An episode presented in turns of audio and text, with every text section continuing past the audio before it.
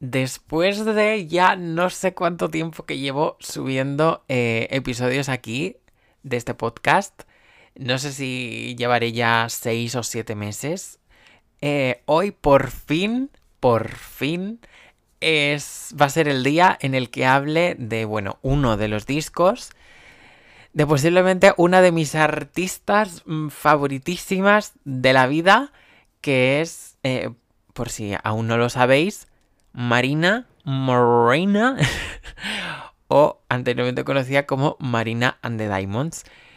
Em, así que nada, si me queréis escuchar fangirleando, aunque no sé si se sigue utilizando esa expresión, pues nada, poneos cómodos y cómodas, que tengo muchas cosas que contar.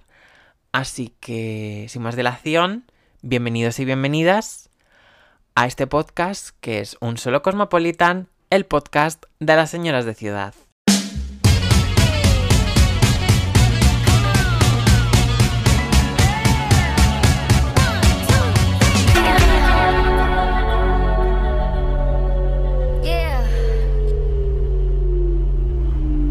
No sabéis la de ganas, pero la de ganas que tengo de, hacer este episodio. O sea, estoy, os lo juro, ilusionadísimo.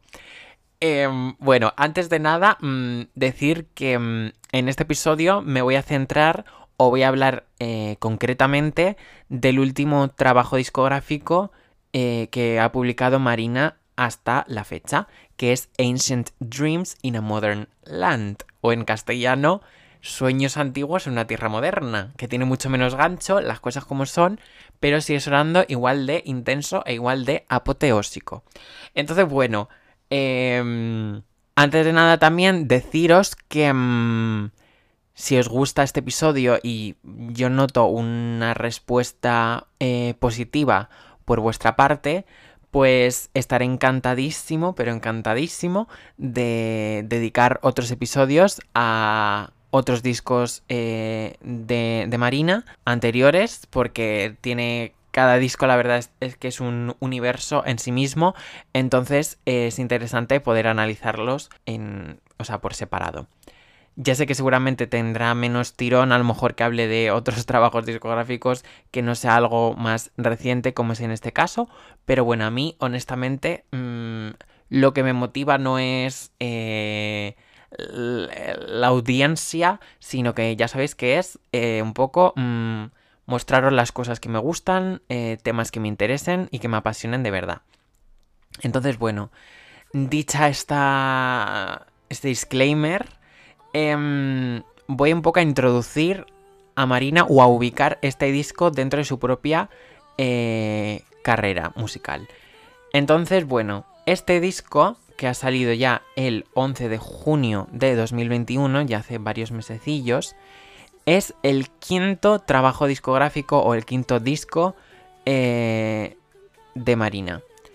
El segundo, si tenemos en cuenta su, su, cambio de nombre, que fue con el lanzamiento de Love and Fear eh, en 2019 porque anteriormente, como ya os he mencionado, antes se llamaba Marina and the Diamonds. Pero bueno, como es Marina, Marina, Marina, Marina. Así que Marina a partir de ahora y en lo que quede de episodio. Ya que he mencionado el disco de Love and Fear, quiero un poco mm, contaros mi opinión en torno a este disco, porque yo sé o soy consciente de que dentro del fandom de Marina, de los Diamonds, eh, hay cierta reticencia, cierto rechazo hacia este disco, hacia este cuarto disco. Y sinceramente, mm, yo como fan que me considero de Marina, que me he escuchado todos sus discos, incluso canciones eh, inéditas, eh, descartes, etcétera, etcétera, yo considero que primero Love and Fear es un disco muy importante para Marina si consideras a Marina más allá del artista, o sea, si aprecias a Marina como persona, puesto que ese disco mm, de alguna manera ha permitido que tengamos el disco que, mm, del que voy a hablar ahora. Porque bueno, ya os ubico, ¿vale? O sea, Marina es una artista bastante diferente al prototipo de eh, artista pop. Aunque ella misma eh, en muchas ocasiones se define a sí misma como artista pop, a menudo la catalogan como artista alternativa, mm, ya más allá de sus letras, también un poco por su manera de relacionarse con el público o incluso eh, su propio, sus propios fans, eh, aunque, en fin, me estoy liando un poquito, ¿vale? Pero lo que voy es que Marina siempre ha tenido una carrera muy irregular. Eh, empezó flojita, alcanzó un éxito bastante eh, aceptable o considerable con su segundo disco, Electra Heart, y luego con Fruit, eh, que ya os digo, para mí es su mejor disco hasta la fecha, o al menos es mi disco favorito, em, pues hizo un parón. Que este disco lo publicó en 2015 y hasta 2019 no supimos nada nuevo de ella. Entonces, claro, ¿qué pasó en esos cuatro años? Pues, además de una crisis personal, eh, también tuvo una crisis creativa y una crisis profesional, puesto que se planteó, y yo creo que hubo un momento en el que realmente lo, lo quiso hacer realmente, decidió como alejarse de, la música y dedicarse a estudiar. Si no lo tengo entendido mal, ella se ha sacado durante estos, esos cuatro años la carrera de psicología y entonces fue después cuando publicó el disco de Love and Fear. ¿Qué, ¿Qué pasa? Porque a muchos fans no les gusta ese disco? Pues básicamente porque dicen que no es muy marina o no se siente muy marina. Y claro, dices, ¿por qué no se siente muy marina? La razón principal es porque mm, en lo que es la composición del disco y en la composición de las letras, eh, pues Marina o no está tan involucrada o lo que es la realidad, en, ese disco participaron más personas que del habitual, porque con Fruit el disco es prácticamente suyo mm, en todos los sentidos. Y en este caso, en Love and Fear, pues había determinados productores, algunos bastante importantes, eh, y las letras pues eh, a lo mejor no las escribía e-, ella sola, aunque sí que participaban todas, eh, le acompañaban bastantes personas. La razón de ello es que realmente ella no se sentía segura de sí misma como, como artista, o sea, con el, entre comillas, fracaso que hubo con Fruit, que bueno, ya os digo, si os interesa Marina, os puedo mm, hacer un... un trabajo de fin de grado hablando de esos años de Marina, que fueron para ella muy complicados. El caso es que después de Fruit ella perdió toda autoestima posible y yo creo que realmente no se sentía capacitada para hacer un disco eh, ella sola. Entonces lanzó Love and Fear, que a mí eh, yo lo reconozco. Mm, las letras o las canciones en general de ese disco las podría cantar Marina como las podría haber cantado eh, Pepita o Juanita. Yo hasta cierto punto lo siento así. Pero eso no quita que yo no sienta eh, el alma de Marina o yo no vea eh, el mensaje tan claro que quería lanzar con ese disco. Y yo en ese sentido sí que lo aprecio y le tengo mucho cariño a ese disco. Y me lo he escuchado muchísimo, pero muchísimo. Entonces, lo que a lo que voy con todo esto es que esos fans que criticáis o critican eh, Love and Fear, de verdad, mmm, a escuchar. Y volvedla a escuchar mmm, con otra mirada. Y no esperéis eh, siempre lo mismo. O sea, Marina no se repite. Marina es una artista bastante versátil. En fin, después de este alegato a Love and Fear eh, voy a empezar ya a hablar, ya sí que sí, de Ancient Dreams in a Modern Land. Y bueno, como ya os he dicho, este disco publicado bajo el sello de Atlantic Records supone la vuelta de Marina como compositora y, realmente vuelve con más mensajes eh, políticos que nunca. Una cosa que a lo mejor en parte se la criticó a Marina era, por ejemplo, que, mm, que no se posicionase tan abiertamente políticamente cuando a partir de muchas de sus letras se deducían eh, cierta ideología, ¿no? Y pues bueno, para esos para esa gente que criticaba eso, como le criticaba le criticó a Taylor Swift en su momento que no lo hiciese tampoco, pues Marina en este disco vuelve más feminista que nunca, mm, mejor dicho, más ecofeminista que nunca, eh, más eh, revolucionaria que nunca y más reflexiva que nunca, que es un poco la Marina que nos gusta, esa Marina que se mete en su casoplón cristalado, maravilloso, y se pone ahí con su pianito a hacer mm, melodías extrañas y hacer letras que mm, nos hagan entrar un poco en bajón. Entonces ya, ahora sí que sí, vamos a pasar a hablar del análisis canción por canción, que sé que os, gustó mucho este, esta manera de analizar el disco con el disco de Zahara. Y pues este disco también lo merece. Así que bueno, empezamos con la primera canción del, del, álbum, que es la que da nombre al disco, y el tercer single o el tercer adelanto que conocimos del mismo, Ancient Dreams in a Modern Land.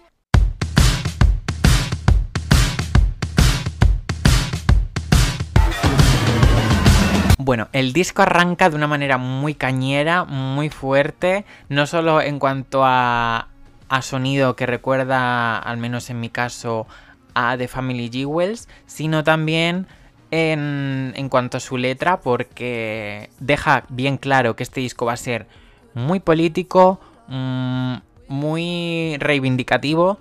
Y, y, nada, voy a destripar un poco la letra de la canción, un poco yendo verso a verso, porque cada cosa que dice es un poco oro puro.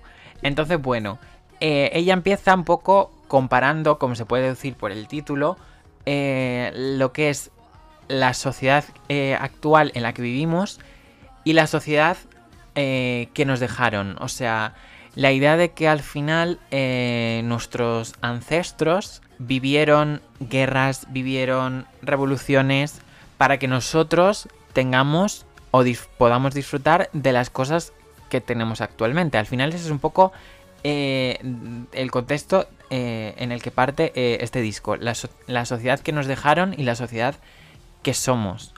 Y luego más adelante reflexionarás sobre la sociedad que podríamos o que deberíamos ser. Pero lo que podría parecer una canción bastante reflexiva o optimista mm, termina convirtiéndose en todo lo contrario, puesto que ella se, mm, se siente bastante derrotista y pesimista en esta canción porque habla de que tal y como estamos eh, construyendo la sociedad o el mundo, eh, vamos a poder ser testigos un poco de del ascenso y, de la caída, The Rise and the Fall, dice ella en el disco, en la canción.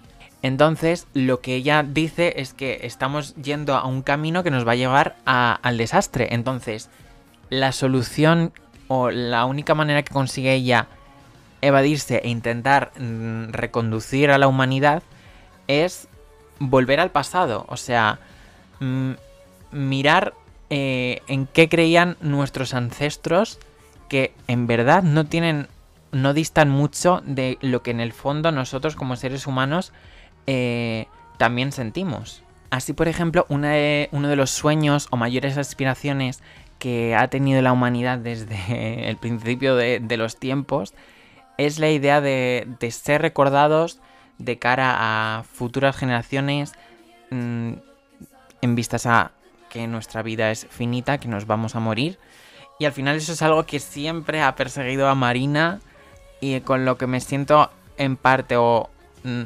bastante identificado con ella. Y lo podemos ver en su canción de Immortal, de su disco Fruit, o en, en Electra Heart como concepto, que al final, al pensar en la fama y en el éxito, no es otra manera de pensar que, mm, que queremos ser recordados por, por otras personas. Y, mm, y bueno, hay aquí unos versos muy interesantes que dice mm, Back to a time before I had form, back to a time before I was born. O sea, ella lo que está hablando es volver a una época, a un momento en el que mm, no tuviese forma. Y esto puede... Mm, o sea, se pueden extraer varios significados que luego más adelante en el disco eh, se entenderá por dónde quiere ir ella. O sea, aunque ella dice que vivimos eh, en una época de cambio, de revolución, ella habla de una seminal age, que yo creo que la palabra seminal, eh, que no sabría cómo traducirla, supongo como de, de semilla, o sea, seminal viene de semilla. Eh, tiene una doble lectura eh, de machismo, o sea, que vivimos en una época machista en la que los hombres em, dominan el mundo, por así decirlo. Bueno, ni por así decirlo, así es, desafortunadamente. Entonces, eh, claro, lo que ella plantea es que los cuerpos, el cuerpo de la mujer en este caso, ha sufrido las consecuencias de vivir la época en las que, en las que vivimos. Al final, el Before I Had Form antes de que tuviese forma, se refiere a su propio cuerpo y está un poco ligado al mensaje contra, contra el sexismo.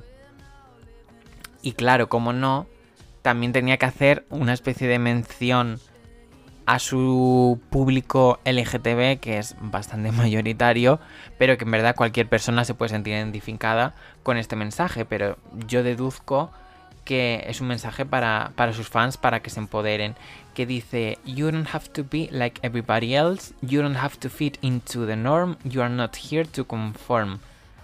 Que para los que no sepáis inglés, eh, básicamente está diciendo que no tienes que por qué ser como nadie, no tienes que encajar en la norma y que al final estás aquí un poco mmm, para, para, para vivir. O sea, en esencia está un poco empoderando a, la gente que le está escuchando de vivir la vida al máximo.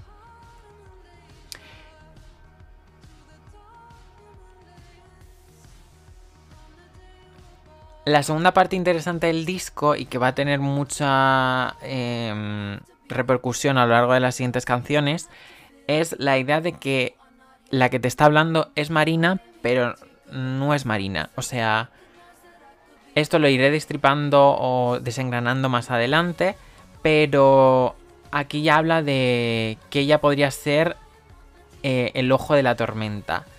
O sea, es una manera de expresar que la mirada con la que se. con la que va a. Mm, contarnos las cosas. Em, es superior a la mirada masculina, como, como planteaba Laura Mulvey que era una crítica eh, de cine muy importante con una mirada feminista que pues sigue muy presente en nuestros días, que planteaba que en las películas la mujer en este caso es un objeto y el sujeto es la mirada masculina. Pues ella lo que está diciendo con soy o podría ser el ojo de la tormenta es la idea de porque también la naturaleza siempre ha estado muy ligada a Dios, a algo superior al hombre. Entonces ella está diciendo que mm, que va a estar o va a ser una mirada por encima incluso de la naturaleza. Y luego dice, I'm not my body, not my mind or my brain. Not my thoughts or feelings, I am not my DNA. y lo dice que ella es una observadora, una testigo de la vida. O sea, esta, esta canción es muy, muy, muy buena para introducir eh, todo lo que va a querer contar más adelante. Así que bueno, me he extendido un montón con esta canción, pero es que es muy, muy, muy importante. Entonces, pasamos ya, sin más dilación, a la segunda canción que es Venus Flytrap, el cuarto single del álbum.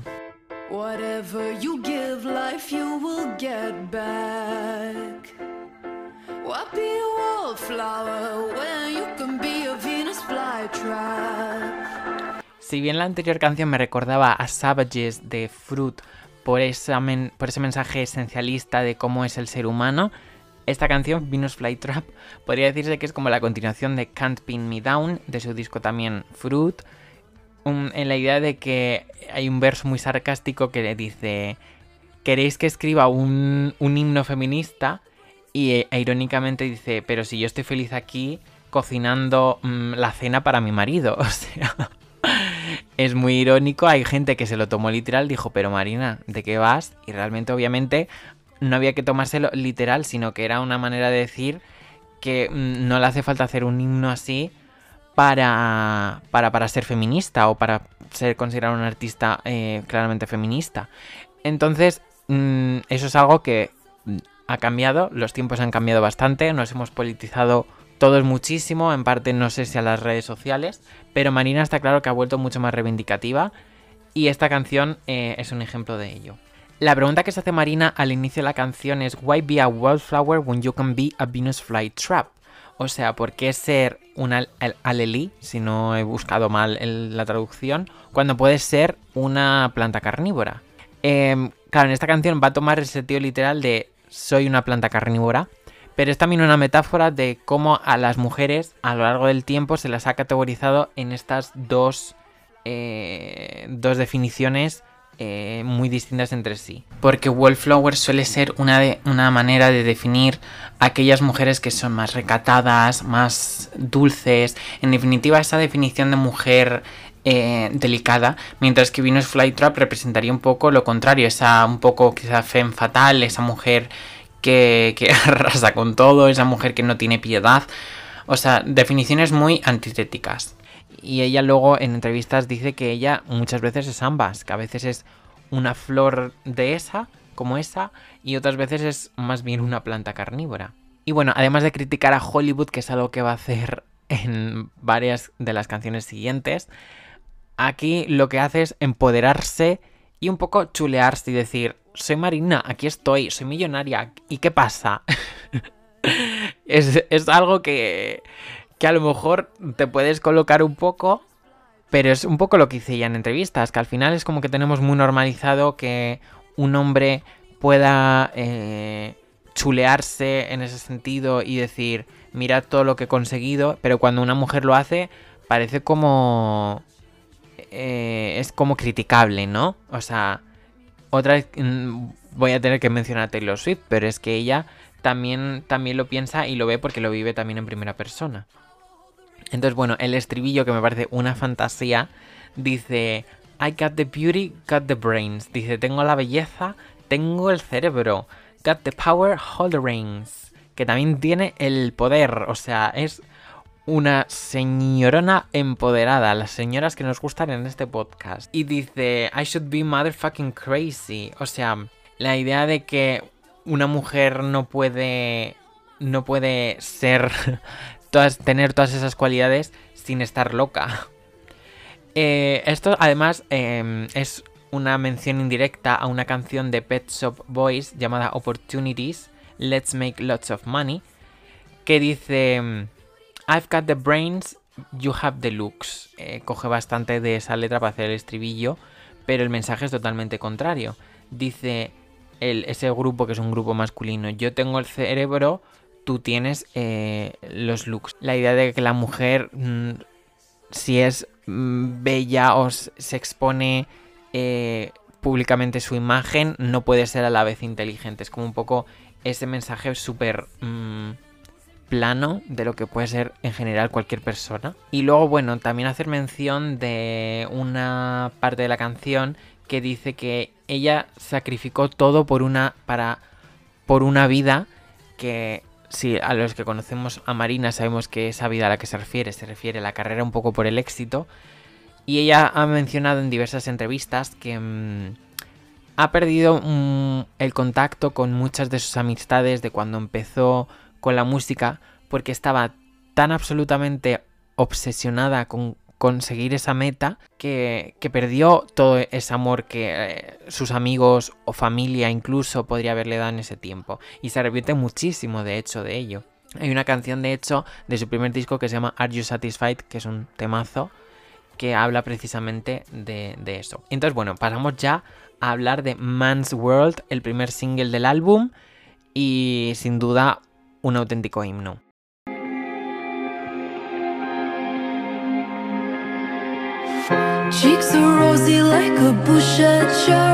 Pues Men's World es claramente un himno feminista, pero no solo eso, también es una reivindicación de la feminidad, que era algo que se exploraba en la anterior canción, pero que aquí se explota aún más.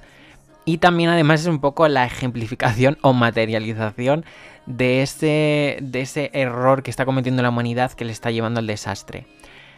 Aquí mm, tengo que aclarar que para mí me parece un poco simplista este análisis de hablar de mundo de hombres como el único casi origen o, consecuencia de, de todos los males del mundo. Porque bueno, o sea, también hay muchas mujeres en el poder y o sea, estamos hablando un poco en unos términos muy problemáticos. Pero desde aquí apoyamos a Marina, entendemos su mensaje, coincidimos con ella en que vivimos eh, en tiempos machistas, entonces en ese sentido sí, pero también quiero mm, decir, oye, mm, no quiero sonar no tolmen, pero quiero decir, al final el problema de base sigue siendo esas personas que tienen el poder y están llevándonos al desastre, o sea, no específicamente hombres, aunque en su mayoría puedan ser hombres. Bueno, en fin, dicho esto, vamos a pasar a hablar de la canción ya sí que sí. Entonces, bueno, con esto contigo de la reivindicación de la feminidad, ella menciona en las mejillas son rosadas, ella menciona las pestañas, eh, también menciona la hace una metáfora con la idea de aceptarse la belleza de las canas que dice Stars in my hair running like a waterfall, que al final es un poco la idea de que las canas son bonitas y, eso es una filosofía que ella está llevando en sus redes sociales. Pero bueno, lo que hace también es un poco eh, defender a la mujer en general, para aquellos que esperaban una canción, un himno feminista de ella, como la canción de Can't Pin Me Down de, mm, de Fruit. Entonces, bueno, además de, por fin mm, callar a esos fans que le pedían eso, habla de Marilyn Monroe como esa metáfora de la ultrafeminidad eh, para hablar de diversas problemáticas como la brecha salarial, el escrutinio al que se le somete a las mujeres, eh, la culpabilidad incluso sobre las propias violaciones que sufren, o sea, y achaca todo al hombre al que también menciona en esta canción, con esta historia de Marilyn, a un tal sultán de Brunei que mm, básicamente compró el hotel en el que ella vivía y, y este señor mm, casualmente encima pues eh, es un homófobo de mierda y un machista y, y pidió o no sé si lo llegó a hacer eh, añadir en el código penal una especie de ley anti-gay para mm, básicamente mm, matar a personas, ¿no? Entonces hubo manifestaciones a lo largo de todo 2019, yo de esto no tenía absolutamente ni idea. Y claro, esta eh, historieta le sirve a ella un poco para ejemplificar eh, esa idea de que ya no quiere vivir, I don't wanna live in a men's world anymore, ya no quiere vivir en un mundo de hombres. Además de eso, lo curioso y lo cual un poco es como cerrar la boca y cerrar un poco esta parte del disco es la idea de no me castiguéis por no ser un hombre. En plan de... es que es muy fuerte lo que dice. Entonces, bueno, es una canción muy guay. El remix con Pablo Vitar está bien, pero no me gusta mucho. Me gusta más esta versión original que es más intensa quizá. Y bueno, pasamos ya a hablar de Purge the Poison, el segundo single del álbum.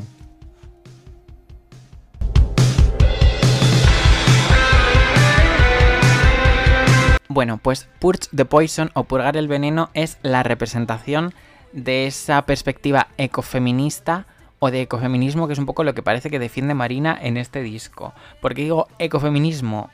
Bueno, primero porque en esta canción, además de que es bastante caótica, ya os digo, em, habla incluso como si ella fuese la tierra o la madre tierra, mejor dicho, y mm, a través de la situación de pandemia, de COVID, de encierro que hemos vivido todos en este último año, ella dice que a partir de este momento como que va a haber o se está empezando a notar un antes y un después en la humanidad. Habla de nuevo orden mundial, que es la, el concepto que se suele utilizar para hablar en términos más illuminatis. Y claro, lo hace a propósito porque ella utiliza la idea de la witch, de la bruja, para referirse a aquellas mujeres que no actúan o, que actúan, mejor dicho, sin importarles lo que dicte la, sociedad, que es un poco la manera en la que se están intentando hacer algún cambio en este mundo eh, abocado al fracaso, ¿no? Entonces, eh, quiero mencionar, hacer mención a unos versos que para mí hace referencia a otras artistas del panorama eh, alternativo, pop, indie, etc. que podrían ser, pues yo que sé, Lana El Rey, FK Twix, Florence and the Machine, que dice, All my friends are witches and we live in Hollywood. Mystical bitches making our own sisterhood. En plan de que ellas han hecho como como su piñita dentro de, Hollywood, que para ella es la maquinaria del, horror, la representación mm, del mal, básicamente. Em, y bueno, como ya os digo, en esta canción habla de muchísimas otras cosas. Habla del Black Lives Matter, habla de la sobreexposición de nuestros datos en Internet, habla del Me Too, eh, incluso, incluso habla de Britney Spears que dice eh, When Size Zero was the rage, o sea, refiriéndose a, a 2007, eh, Britney saved her head and all we did was call her crazed. En plan de... Estamos nosotros, los que realmente estamos enfermos éramos nosotros, no ella. Y, era a ella la, a la que llamábamos loca cuando era la humanidad la que estaba enferma. Así que bueno, dicho esto, Free Britney, aprovecho para decirlo, y bueno, por último, em, decir que este lado eco ecológico del disco o estos valores eh, dice algo así como olvidaste que sin mí no irás lejos. Y en este verso ella es te está hablando como la tierra que, em, que pensamos como una rosa blanca de la que el humano se cree dueño, pero realmente con todo esto que ha pasado de, de la pandemia, nos damos cuenta de que mm, no somos nada, o sea que es ella la que realmente puede mm, poseernos y no al revés. Entonces, bueno, ahora voy a pasar a hablar de highly emotional people.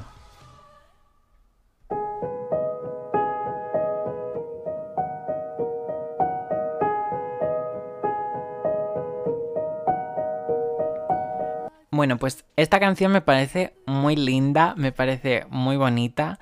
Eh, además, una canción con la que todos nos podemos sentir identificados, sobre todo si sois personas sensibles os consideráis muy sensibles. Esta canción va un poco dirigida hacia vosotros. Bueno, mm, Marina eh, en, esta, en esta canción se centra particularmente en una relación eh, amorosa, en la que por miedo o por tus propias inseguridades a que puedas decir algo que pueda ofender o que pueda provocar eh, problemas en vuestra relación o incluso la ruptura, empiezas a callarte cosas, empiezas a reprimir tus propias emociones y un poco lo que te viene a decir Madrina en esta canción, en primer lugar, es que la autenticidad y la honestidad son la base de, cualquier relación humana. Y de cualquier relación humana también comprende la relación con uno mismo, ¿no? Entonces, bueno, eh, esto eh, tiene 100% que ver con una relación que tuvo ella de 5 años y medio, en el que ella no conseguía mm, atreverse a, como a dar el paso de, de, mostrarse tal cual era ella, porque no quería quedarse sola, por así decirlo, tenía mucho miedo a la soledad, que también es otro de los grandes temas eh, de Marina. Y bueno, además esta canción tiene una doble lectura, por así decirlo, eh, mirada a través de, del machismo, con la idea de que un poco nos educaron para reprimir determinadas emociones en general. Por esa ideología de que, de que para ser exitoso no hay que mm, perder el tiempo eh, teniendo, pensando en nuestra salud mental, cuando lo que hay que hacer es trabajar, trabajar, trabajar, trabajar y trabajar para llegar a lo más alto. Y al final es un poco descuidarse a uno mismo y puede acabar un poco por, por destruirnos. Dice, dice que como que lo ignoramos hasta que alguien se quita la vida. Y es que es muy fuerte. O sea, incluso en esos casos todavía optamos casi por silenciar que esto suceda, que la gente realmente se quite la vida por, por esa idea de que hablar de los sentimientos es algo que, o de determinados sentimientos, mejor dicho, es algo malo. Entonces ella evidentemente nos insta a que Mm, rompamos con eso, que seamos libres de, de, mostrar lo que sentimos al mundo, porque al final eso es lo que verdaderamente nos, nos hace humanos. Y también con esta idea de la masculinidad tóxica, eh, dice que especialmente los hombres son, han sido los que más han sufrido estas consecuencias del machismo y, mm, y dice, people say men don't cry, it's much easier to just lie. O sea, un poco la idea de, de que los hombres eh, no, se les permite mostrar sus sentimientos. Dicho esto, voy a pasar a hablar ya de New America.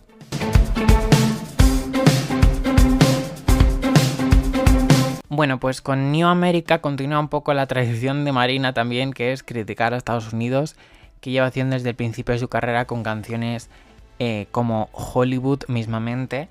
Y, mm, y, bueno, antes de un poco mmm, destripar de lo que habla, eh, quiero decirle a Marina, si me estás escuchando Marina, si me estás escuchando, eh, eh, estoy de acuerdo contigo en tu crítica a Estados Unidos y a tope con ello.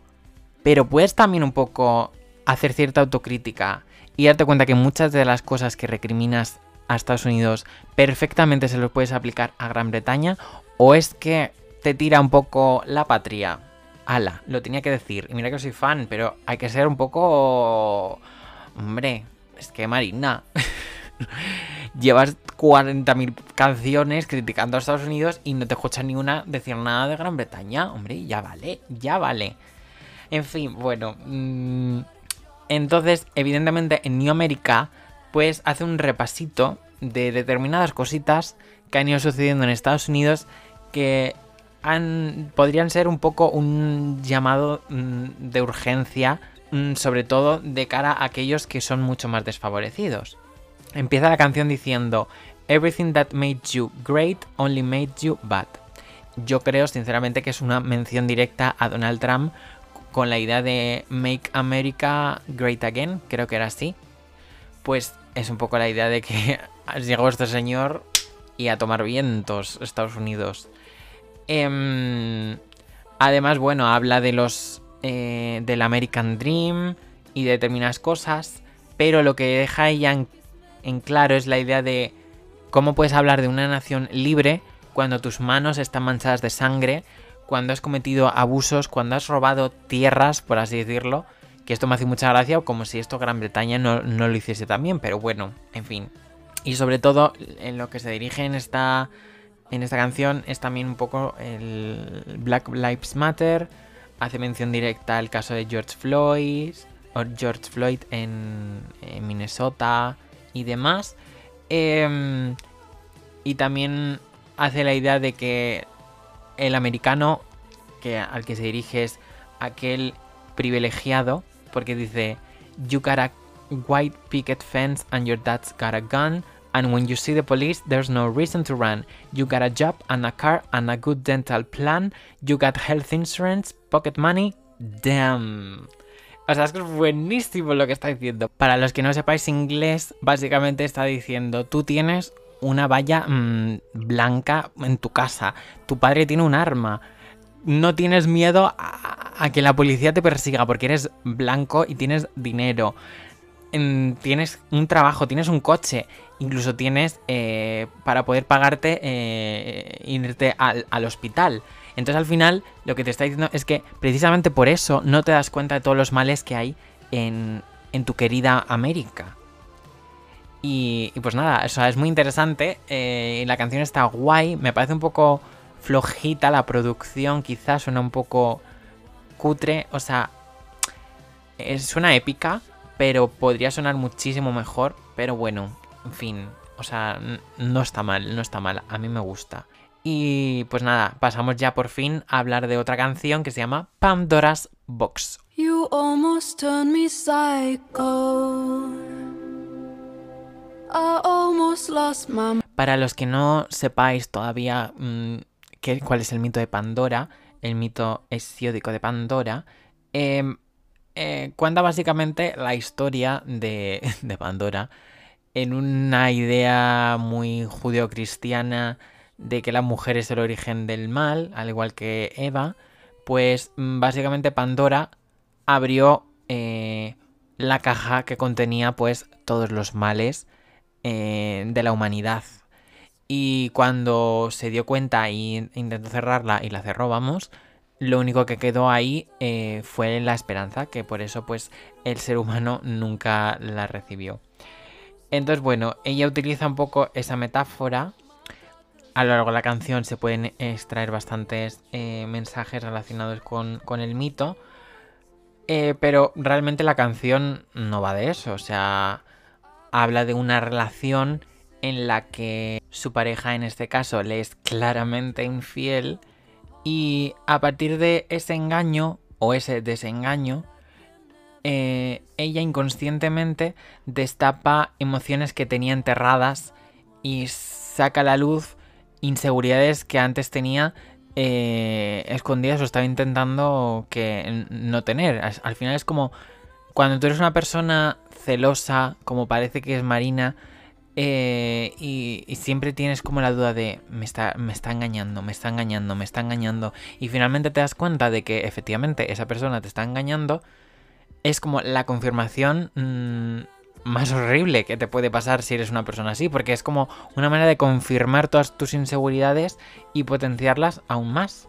Dice ella, I've escaped many vices o vicios, o sea, he escapado un montón de vicios, dice, como las drogas y el alcohol, pero nunca voy a poder escapar de, la guerra dentro de, mi cerebro, o sea, de mi, de mi skull, de mi... Bueno, en fin, me habéis entendido. Y, y en la parte final de la canción, que me parece lo más destacable de esta canción, aunque sé que le gusta a muchos fans, yo particularmente mm, no le veo mucho, mucho gancho. Pero en la parte final sí que me parece mm, muy bonita porque la voz de, Marina es muy angelical y en esta parte suena muy bonita. Que dice algo así como I pray that hope is not lost. En plan de espero que la esperanza no, esté perdida, como un poco esa idea, siguiendo la metáfora de, Pandora. Y mm, después de esta canción un poco más intensa y tranquilita, vuelve eh, la marina más cañera con I Love You, but I Love Me More. I love you, but I love me more.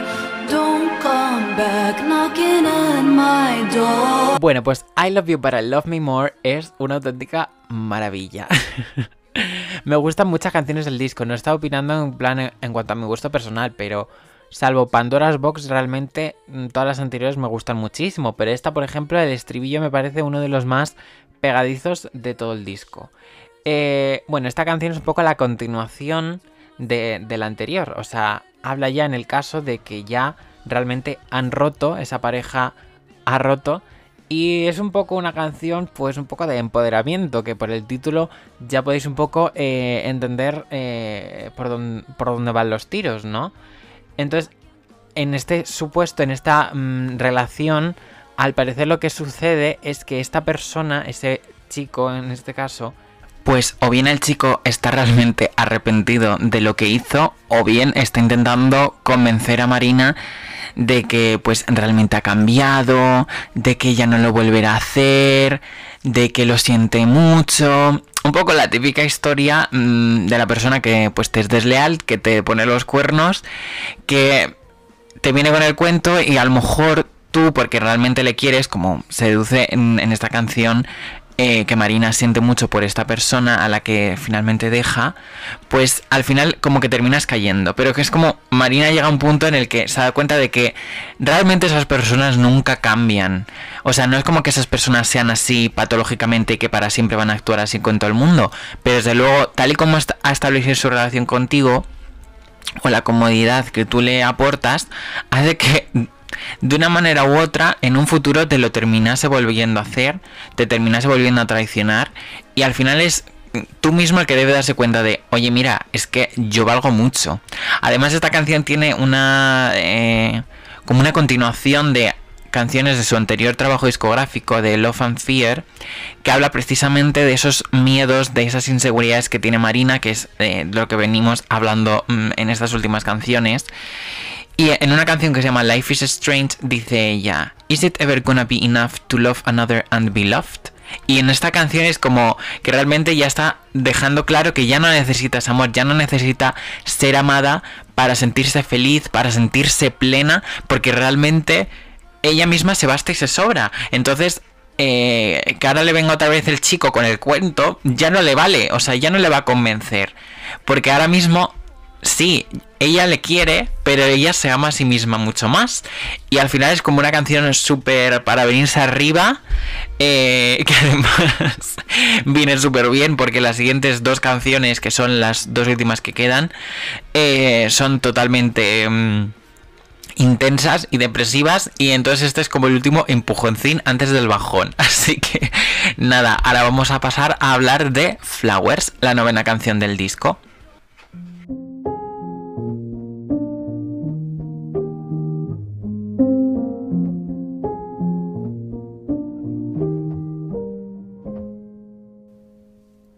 Pues si la anterior canción era todo mm, empoderamiento y subidón, esta vuelve a ser la Marina más intimista, más melancólica, la Marina a piano, que es un poco la que nos gusta a muchos de sus fans. Y aunque esta canción es muy bonita, es muy linda, la verdad, para mi gusto no es una canción de mis favoritas dentro del disco, pero eso no quita que pues mm, me disguste o no me agrade. De hecho, hay sobre todo lo que es el puente final de la canción, en el que repite la frase de Maybe I would have stayed, quizá me hubiese quedado. Em, es donde suena, a mí me gusta más, que suena una marina mucho más angelical, mística, que me recuerda mucho a la marina de Fruit, y entonces pues quizá por ese lado me agrada mucho. Pero en cuanto al contenido, en cuanto a la letra, me parece un poco un retroceso dentro del álbum aunque en un sentido lógico y humano me parece que tiene pues todo el sentido. Porque, a ver, os pongo como un poco eh, el contexto, os, explico. Con la anterior canción era un poco decir, te quiero, pero me quiero más a mí. Y en esta canción es el momento en el que de repente estás eh, en tu habitación sola o, solo y te das cuenta o empiezas a eh, recordar a esa persona y empiezas a, a echarla de menos, empiezas a replantearte tu relación y empiezas a, a darte cuenta de que a lo mejor algo que en ese momento te molestó tanto y fue decisivo para dejar tu relación, en este momento de repente pues no te hubiese supuesto ningún problema porque pues en el fondo echas de menos a esa persona. Entonces bueno, claro, partiendo de la base de que Marina es una persona pues muy insegura en sus relaciones, esta canción es un poco un... Con poco que me hubieses dado, me hubiese conformado. O sea, con que me hubieses traído flores, mm, quizá me hubiese quedado contigo. Entonces, a mí en ese sentido es una letra que personalmente no me, no me llena porque pues prefiero quedarme con el empoderamiento porque a fin de cuentas este tipo de relaciones están abocadas al fracaso realmente porque la otra persona es más necesitada que la otra y, y al final más tarde o más temprano lo vas a seguir pasando mal. Entonces, entiendo la letra y me parece que mucha gente se puede sentir identificada con ella y os digo, es una canción muy bonita, pero para mi gusto pues no es la mejor. La que sí que desde luego me gusta muchísimo es la siguiente, que se llama Goodbye. Heaven, if there's a star for us up there in your lover's universe.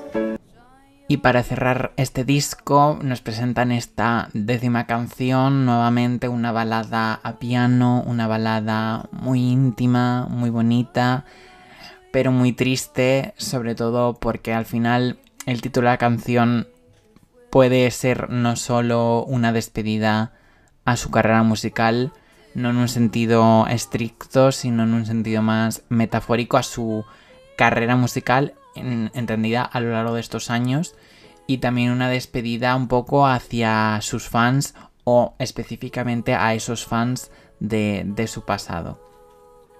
A mí es una canción que me llega muchísimo cada vez que la escucho porque creo que hay muchas lecturas, muchos mensajes que se pueden extraer de ella y en el que pues Marina realmente nos ha dicho muchas de las cosas que pues de alguna manera le han ido achacando eh, a lo largo de estos últimos años. Porque claro, ella realmente en relación al éxito ha tenido una relación bastante mm, tóxica o conflictiva porque cuando alcanzó ese éxito que tanto ansiaba como se veía en su primer disco, esas ganas de, triunfar, de comerse el mundo, cuando le llegó con Electra Heart realmente se dio cuenta de que finalmente ese disco no le reportó la felicidad que pensaba que le iba a dar. No, no, no se sintió realmente plena. Y mm, de igual forma que le sucedía con sus parejas, como hemos visto por su personalidad insegura, también le sucede un poco con sus fans, en el sentido de que al final ella se vio un poco servicial hacia ellos y, y al final no ha sido hasta pues recientemente cuando hizo este gran parón cuando finalmente dijo mira hasta aquí o sea realmente ya no soy esa Marina que que, pedía el amor de sus fans y porque se da cuenta de que realmente no lo necesita, porque para encontrar esa paz que ella necesitaba eh, tenía que eh, hacer una introspección eh, y darse cuenta de que pues el éxito no es nada realmente y que para ser feliz no es necesario nada de eso.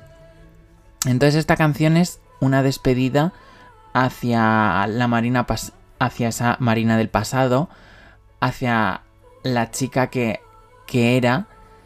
Eh, y también, pues como ya venía diciendo, una despedida un poco hacia sus fans, porque hay unos eh, versos de la canción en los que dice, he sido una madre para todo el mundo.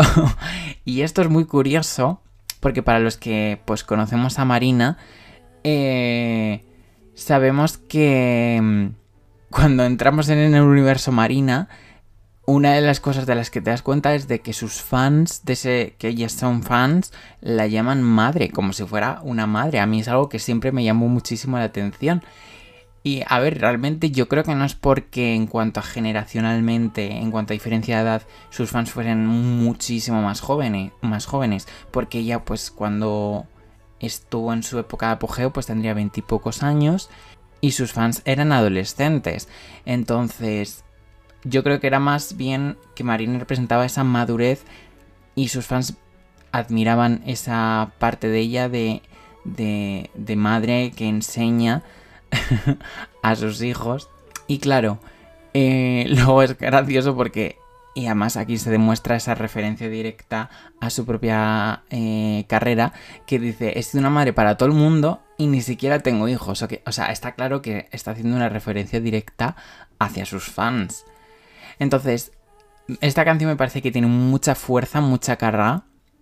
Por esto que os digo de, de que es una despedida hacia esa marina ansiosa de éxito, que realmente ya la descubrimos o nos dio mm, fe de ello en una canción mm, llamada I'm Not Hungry Anymore, que es posiblemente una de las favoritas de los fans, que es una canción que se fue gestando en la época de Fruit, pero según ella no estaba del todo terminada y por eso finalmente no se incluyó en ese disco. Pero por circunstancias pues se terminó filtrando, a los fans le terminó encantando y pues la tuvimos en su última gira. Y la canción habla precisamente de que ya no tienes hambre de fama, o sea que es algo que realmente lleva ya muchos años eh, con esa idea, pero no es a lo mejor hasta, hasta esta canción en la que lo vemos tan claramente. Y bueno, no me voy a enrollar mucho más, solo os digo que a mí me gusta mucho, mucho esta canción, que me llena muchísimo. La parte final además vuelve a ser muy mística, me recuerda muchísimo nuevamente a Fruit y me parece como el broche de oro, mm, el broche final mm, mejor que podría tener este disco para darnos cuenta de que posiblemente es uno de los mejores discos de su carrera y, pues que estoy muy contento como fan de ver esta Marina eh, cantautora que muchos estamos en falta porque en esta canción por ejemplo se nota mucho el sello Marina en cuanto a cuando de repente rompe y dice plan y coge el piano y suena muy fuerte y dice goodbye y claro, es como muy marina en ese sentido y no sé, me gusta muchísimo. Lo siento, estoy hablando como desde la perspectiva del fanático. Y, y bueno, después de este análisis canción por canción, eh, podríamos decir ya que hemos visto el disco, Espero que pues os haya gustado mucho, tanto más que a mí. Eh, y bueno, como ya sabéis, pues mm, yo como fan y estaré encantado de hablar de Marina en otras ocasiones si este episodio os ha gustado, porque además creo que sus letras pues realmente pueden darnos mucho juego para reflexionar sobre el ser humano, que es uno de los temas centrales de su carrera, y también un poco la sociedad, y realmente son letras que nos pueden inspirar y nos pueden eh, ayudar en nuestro día a día. Quizá no unas letras tan políticas y potentes como las de este disco, que además este disco me parece una perfecta recopilación de todas las marinas que han existido. O sea, me parece que tiene un poquito de The Family Jewels, un poquito de Electra Heart, un poquito de Fruit e incluso un poquito de Love and Fear. Me parece que bebe de todos sus anteriores discos y hace una mezcla que genera de por sí ya como su propia atmósfera. Y la verdad es que Marina puede estar satisfecha porque la verdad es que ha cumplido, ha cumplido con sus fans. Y bueno, como ya sucedió en el disco de Zahara de puta, en este episodio tampoco voy a poner un número, una nota concreta a este disco porque creo que no, no merece la pena, porque ya sabéis que este disco me ha gustado mucho y creo que pues no es necesario, ¿no? Un poco poner una nota como si esto fuera un examen eh, para decir que pues un trabajo discográfico pues es bueno. Entonces, eso, además ya es que sabéis que pues me ha gustado mucho, entonces creo que sería un poco redundante. Así que nada, espero que pues os haya gustado mucho, que hayáis disfrutado mm, de este universo Ancient Dreams in a Modern Land. Y nada, nos vemos en el próximo episodio de Un Solo Cosmopolitan. Adiós.